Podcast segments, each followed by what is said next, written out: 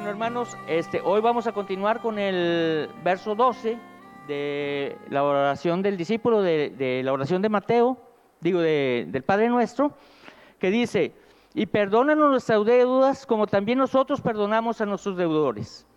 Hermanos, los demás, eh, les voy a dar una serie de versos, pero nada más los voy a mencionar, pero seamos como los de Berea, ¿verdad? O sea, por favor, de tarea, escudriñen, que no esté yo diciendo algo que no sea cierto, que no, eh, que esté predicando cosas que no están en la Biblia, ¿verdad? Por favor. Y hermanos,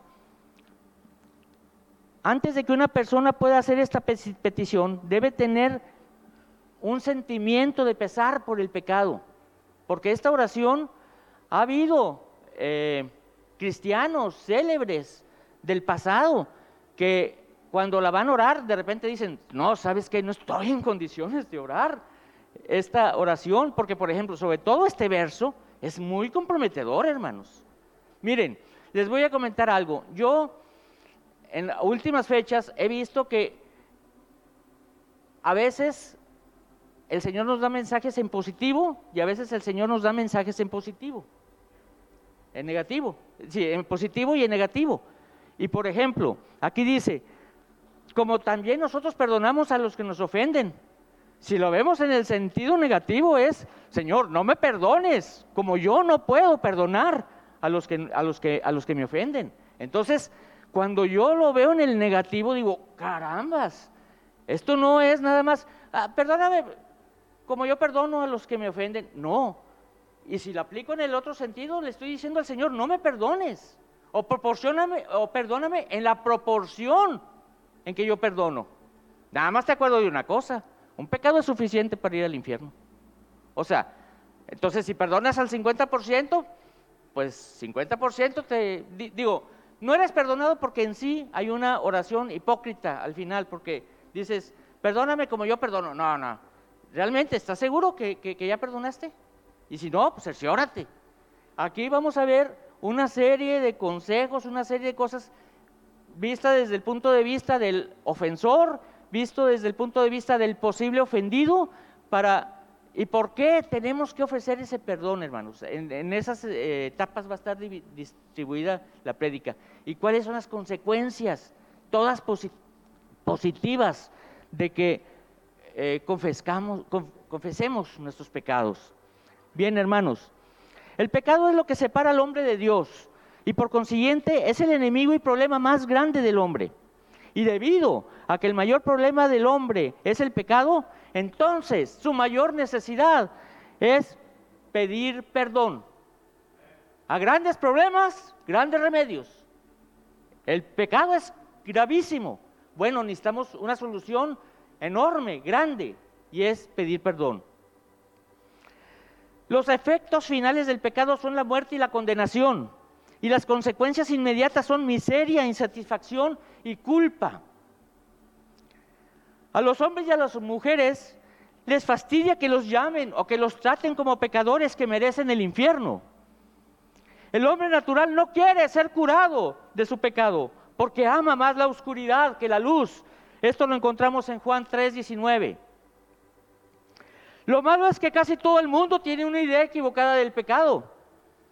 ¿Están de acuerdo en que un ladrón, un borracho, un asesino, un adúltero, un blasfemo, sí son, ellos sí son pecadores, pero yo, pero yo viví una vida decente, normal, respetable, ya que nunca he estado en peligro ni de que me lleven a juicio y menos de que me metan a la cárcel.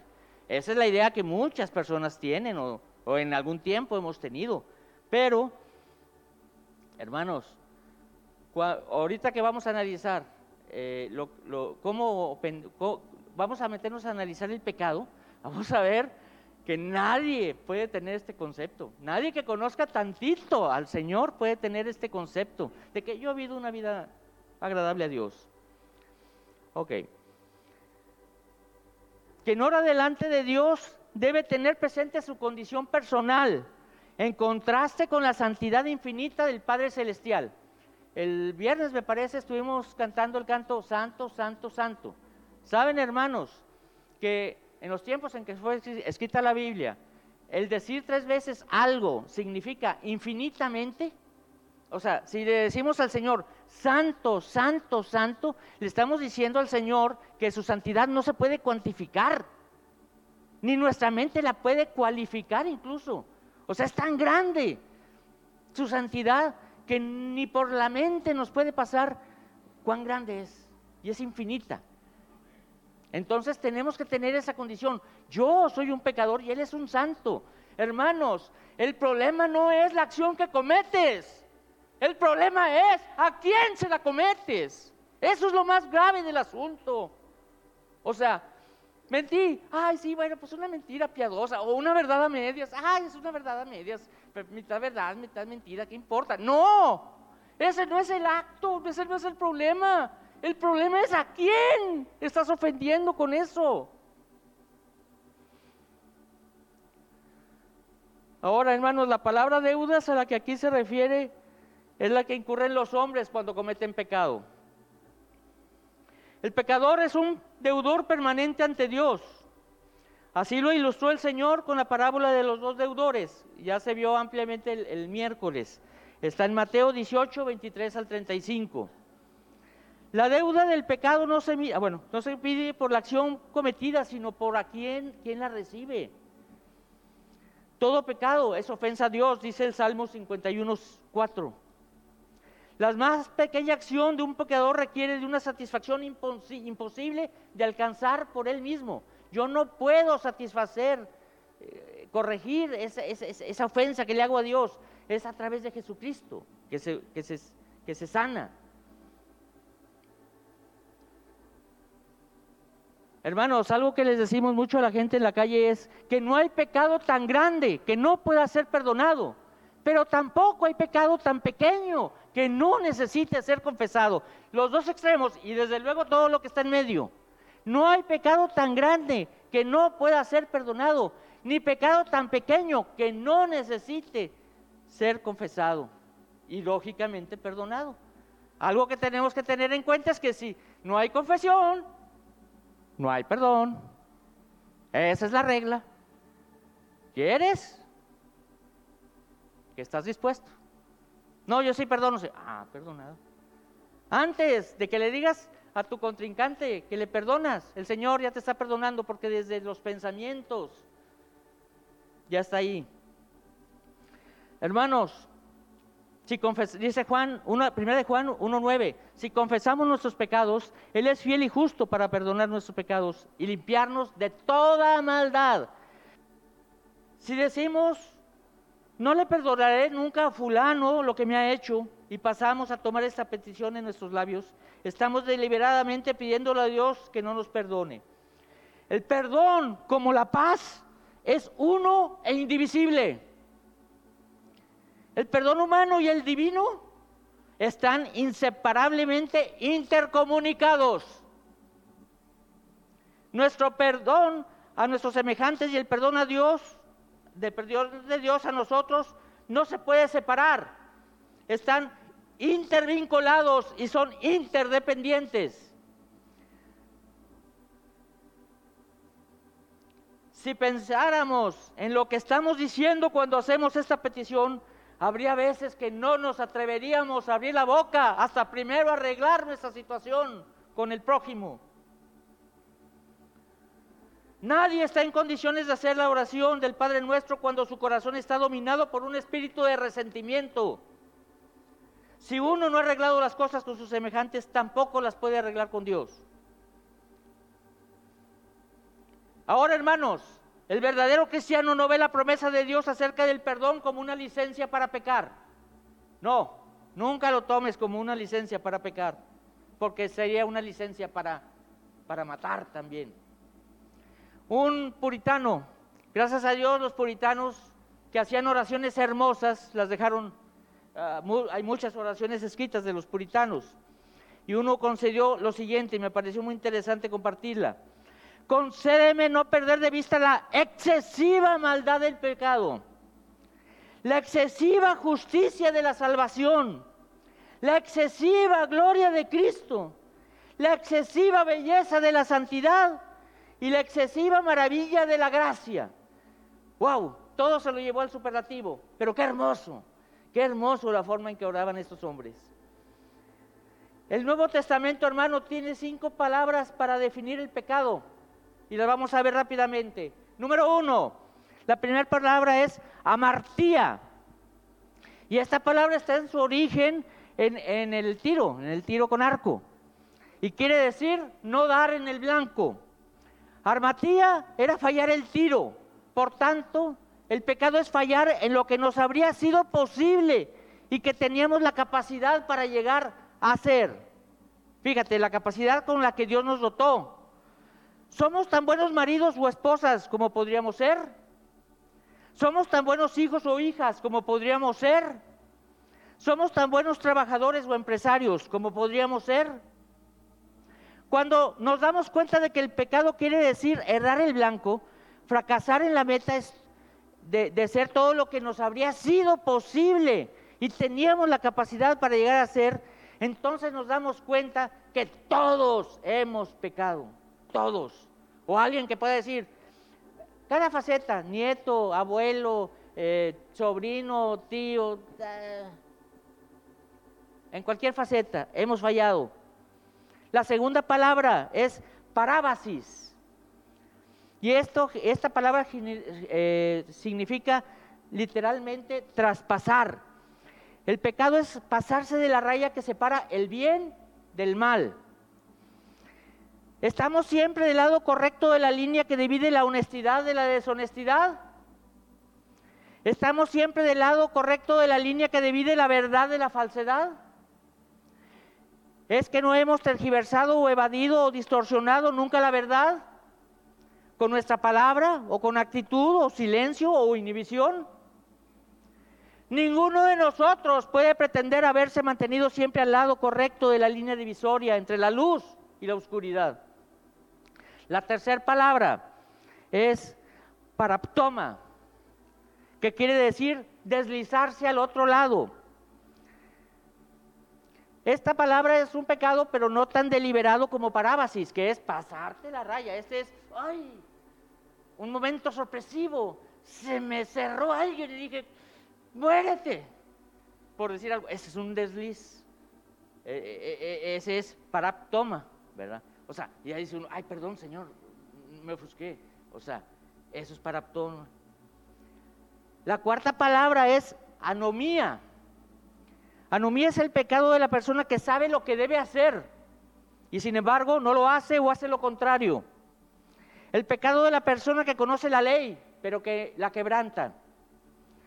El primero de todos los instintos humanos es hacer lo que nos gusta y por tanto Llegan a la vida de cualquier persona momentos cuando querría saltarse las normas y desafiar las leyes y hacer o tomar lo prohibido.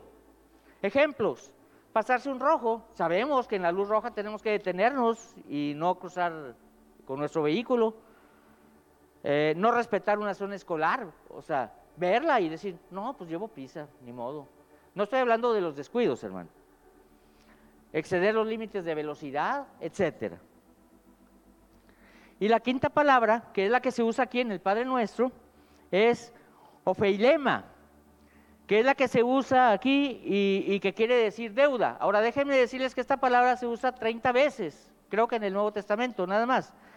Eh, de las 30 veces, 5 veces nada más si se refiere a una deuda monetaria, pero 25 veces no se refiere a una deuda de dinero, sino que se refiere a una deuda por el pecado, ¿verdad? Es una deuda espiritual, una deuda moral, no sé cómo le podemos llamar, una deuda espiritual con el Señor, ¿verdad? Estamos en deuda por esos pecados.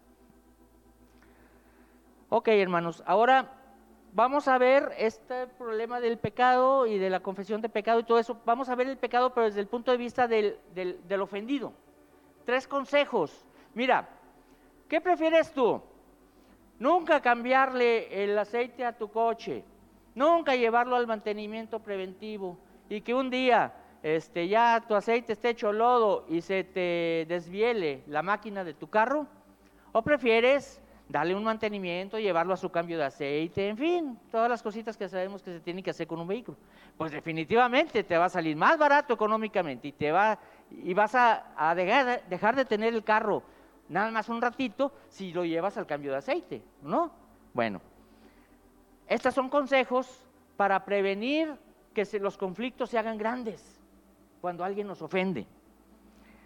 Son tres cosas que debemos de hacer, hermanos. Paso número uno, comprender. ¿A qué nos referimos con esto? Siempre hay una razón para que alguien haga algo. Si está antipático, descortés o de mal genio, a lo mejor es porque está preocupado o angustiado. Si nos trata con suspicacia o desagrado, a lo mejor es que está teniendo, o ha entendido mal o le han informado mal acerca de algo que hemos dicho, dicho o algo que hemos hecho. Puede que sea víctima de su entorno o de su herencia. Puede que tenga tal temperamento que la vida le resulte difícil y las relaciones humanas le sean un problema. El perdón nos sería mucho más fácil si hiciéramos un esfuerzo por comprender, hermanos, antes de permitirnos condenar. Estamos llamados a ser reyes y sacerdotes, no jueces. El juicio le corresponde al Señor, lo vamos a ver en un momento más. Solamente reyes y sacerdotes, jueces no. Segundo paso, debemos aprender a olvidar. Mientras sigamos adelante dándole vueltas a la ofensa, no hay esperanza de que lleguemos a perdonar. Decimos a menudo, no puedo olvidar lo que me hizo fulano. No me olvidaré nunca de, lo, de cómo me trató Mengano. Son dichos peligrosos, porque podemos llegar a hacer que nos sea humanamente imposible perdonar, hermanos. Podemos imprimirle, imprimirlo indeleblemente en nuestra memoria. Solo el Espíritu Purificador de Cristo puede quitar de nuestros recuerdos las viejas amarguras que debemos olvidar. Y la tercera cosa que debemos de hacer, hermanos, quizás haya más, hermano, pero bueno, yo ubiqué ahorita estas tres. Debemos aprender a amar. Ya hemos visto que el amor cristiano, o sea, el amor ágape, es esa benevolencia inconquistable, esa buena voluntad invencible que no buscará nunca nada más que el bien supremo de la persona amada, sin tener en cuenta cómo nos trata ni lo que nos hace. Ese amor puede venir a nosotros solamente cuando Cristo, que es ese amor, viene a morar en nuestro corazón y no vendrá si no lo invitamos. Ahora, hermanos, vamos a pasar a una sección que le llamé efectos de la confesión de pecados. Son cosas buenas, hermanos. Confesemos nuestros pecados, porque al confesar nuestros pecados va a suceder esto.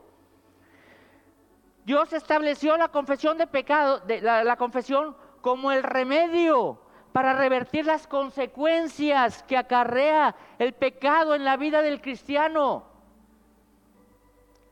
Pecar trae consecuencias, pero confesar el pecado revierte esas consecuencias. Esto lo encontramos en Primera de Juan, capítulo 1, versos 7 y 9.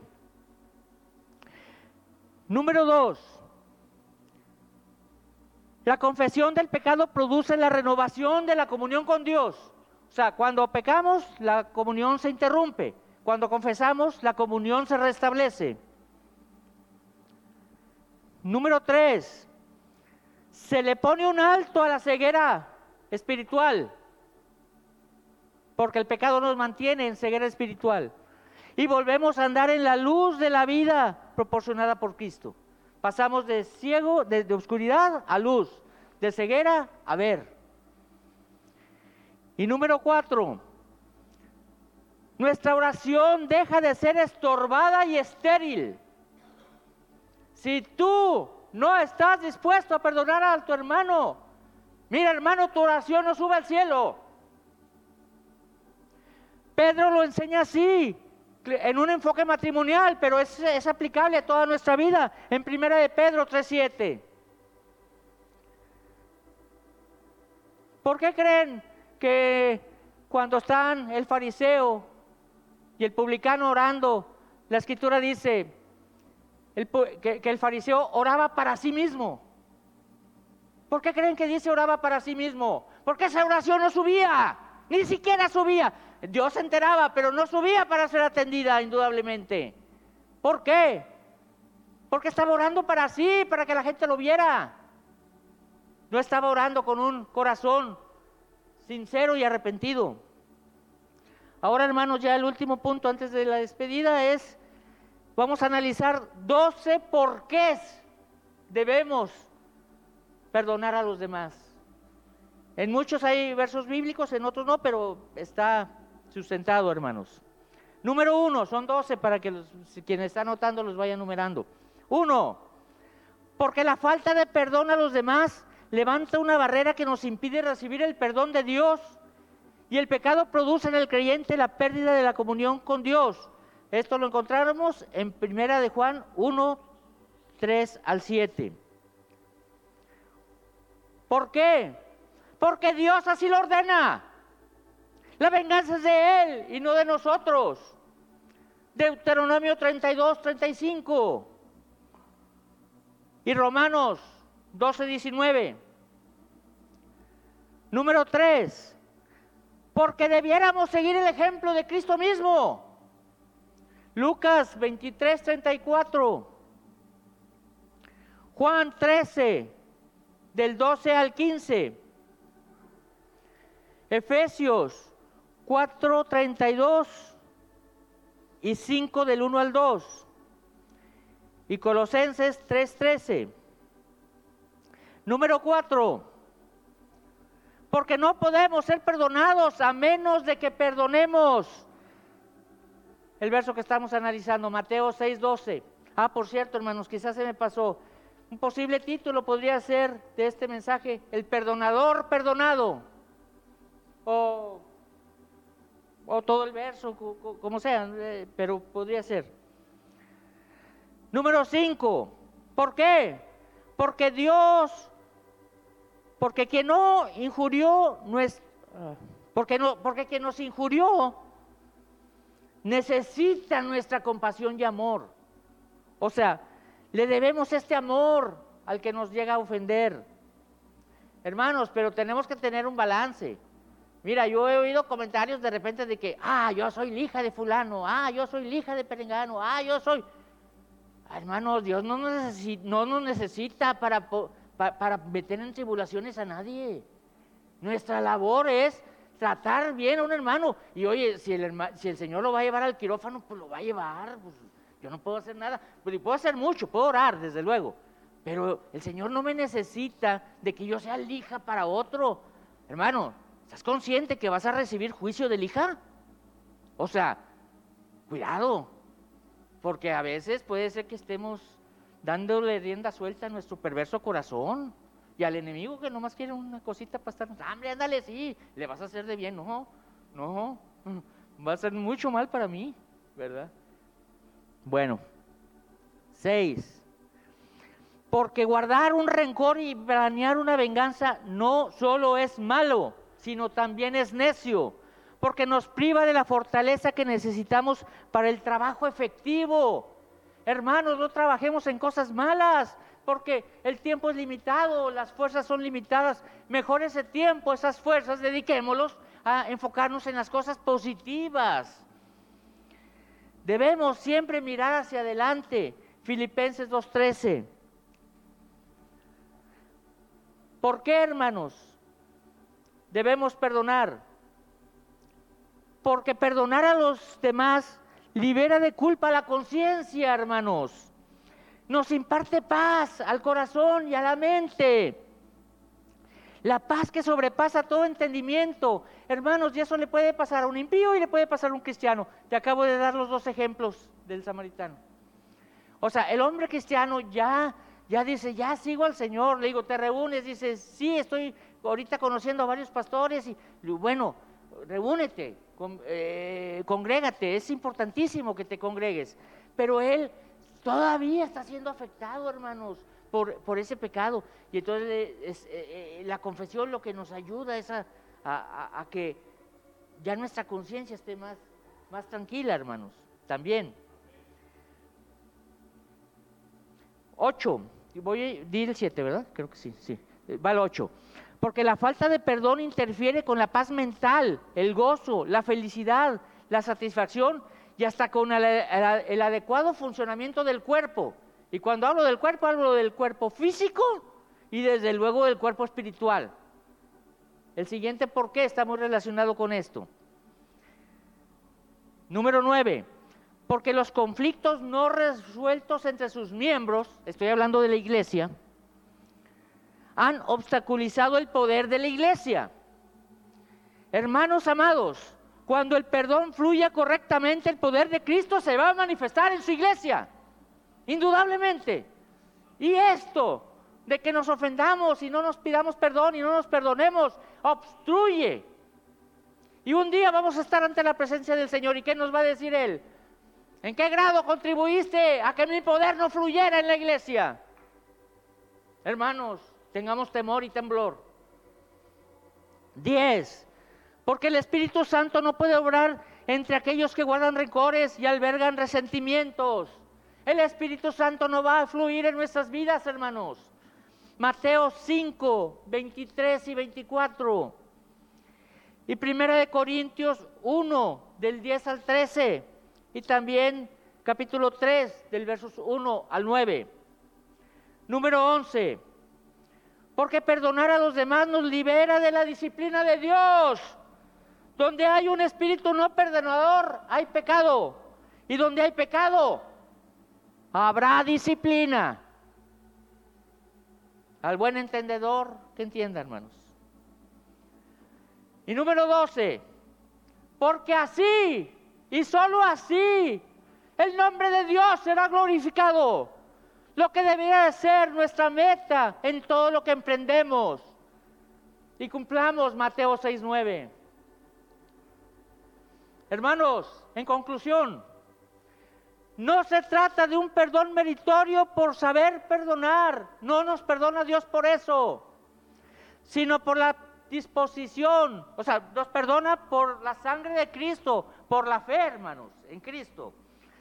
Pero la disposición a un perdón auténtico hacia los demás, que se pone como evidencia delante del Señor a quien se confiesa, se pide perdón. Estamos pidiéndole perdón también por las ofensas cometidas contra Él. La oración hecha sin perdonar es una oración impedida. El que no es capaz de perdonar y pide ser perdonado es un, perdón hermanos, hipócrita, que no puede ser restaurado a la comunión con Dios por tener pecado sin confesar. Soportar, perdonar y olvidar las ofensas e injurias que se nos hacen es una necesaria condición moral para el perdón y la paz, pues confirma nuestra esperanza de que Dios nos ha de perdonar. Es más, el hecho mismo de que Dios haya puesto en nuestro corazón la disposición a perdonar es ya una evidencia de que Dios nos ha perdonado. Hermanos, amén, que tengamos esa disposición a pedir perdón y a perdonar.